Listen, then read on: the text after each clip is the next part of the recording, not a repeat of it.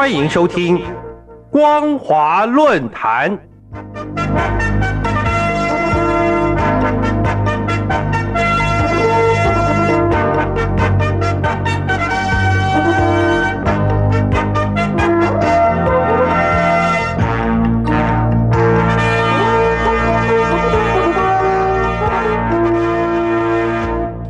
听众朋友您好，欢迎收听光华论坛，我是黄轩。今天的论坛主题是“人祸致灾”，中国大陆欲盖弥彰，犯众怒。七月二十三号下午三点左右，大陆东北黑龙江省齐齐哈尔市第三四中学体育馆顶棚突然坍塌，压死正在训练的女排代表队十一名师生。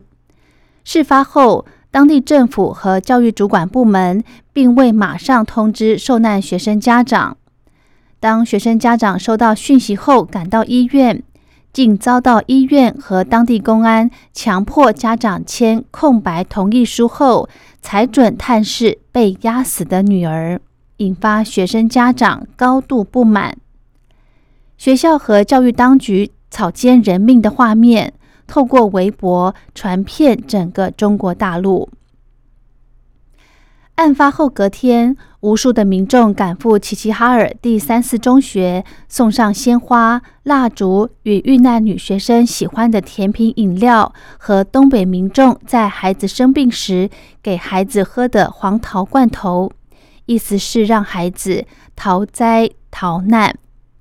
不料，在七月三十号，这群罹难者。头七当天，齐齐哈尔市府当局出动大批人员，把学校门口来自各地网友送来的鲜花和祭品清理得一干二净，并且用水枪冲洗了整条街。当天，校方还派出专人在校门外值守，禁止再有人将悼念的鲜花物品摆放在校门口。更荒谬的是。中共担心类似新疆乌鲁木齐大火后，民众聚集乌鲁木齐路吊唁死者的事重演，因此从七月二十四号起，全长只有大约一点七公里的齐齐哈尔路路口出现警车以及交警站岗，甚至还有特警出现。在齐齐哈尔路的警力增加之前，有网民爆料说。道路周边的花店全部停止营业。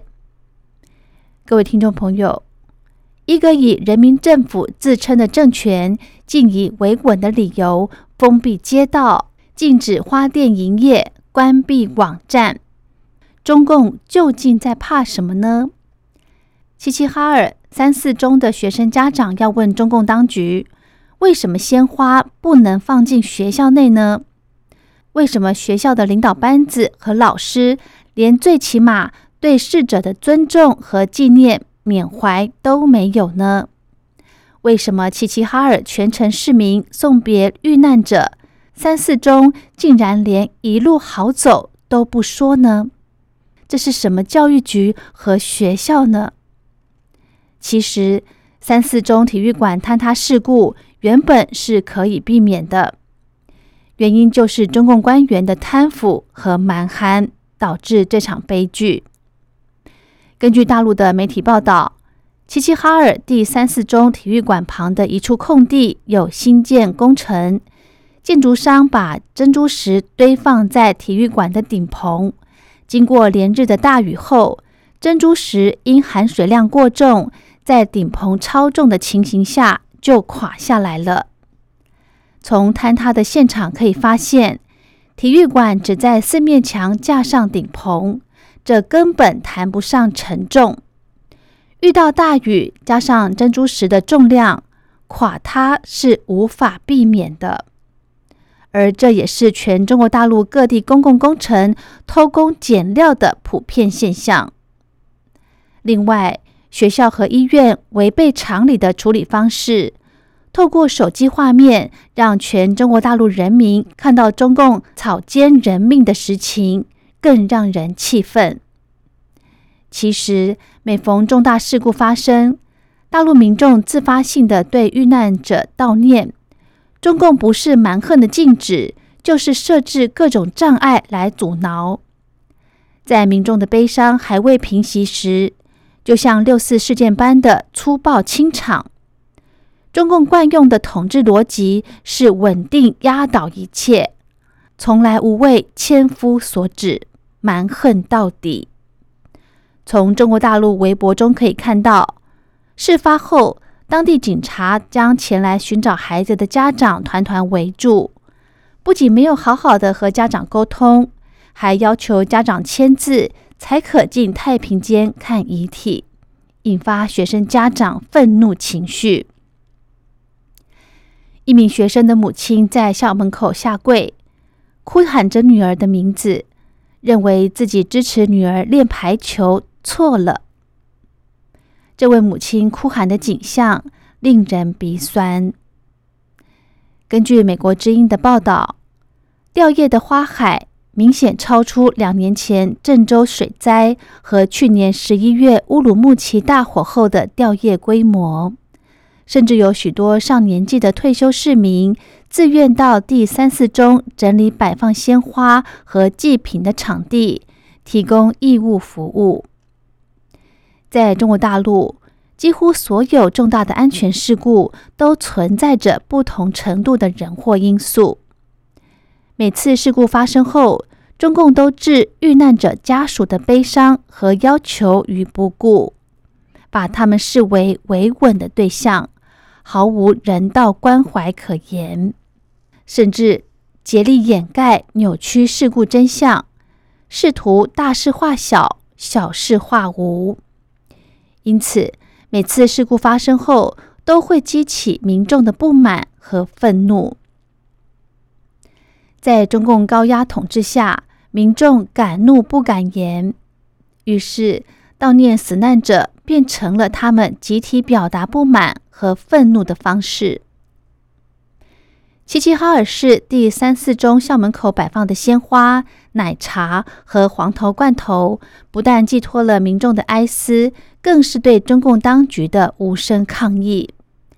在中共眼里，生怕类似悼念持续久了，会酿成另一场六四，必须尽早除之才心安。也因此。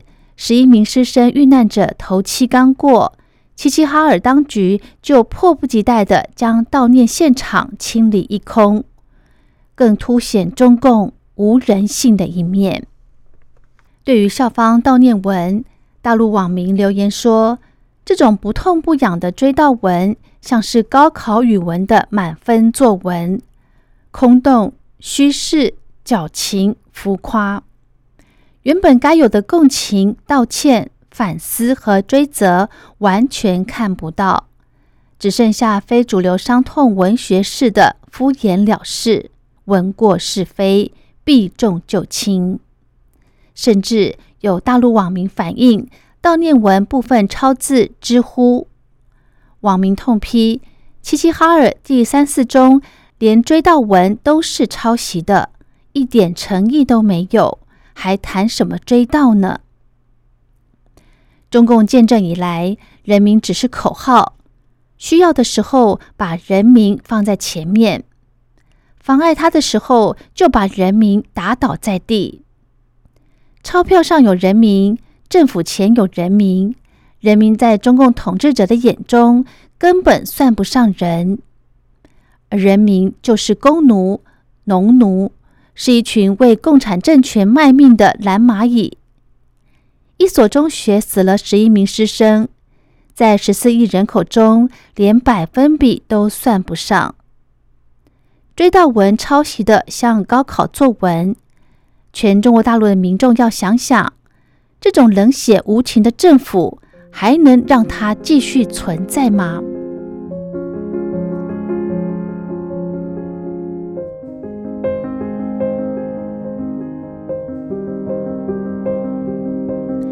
好的，今天的论坛主题是“人祸致灾”，中国大陆欲盖弥彰，犯众怒。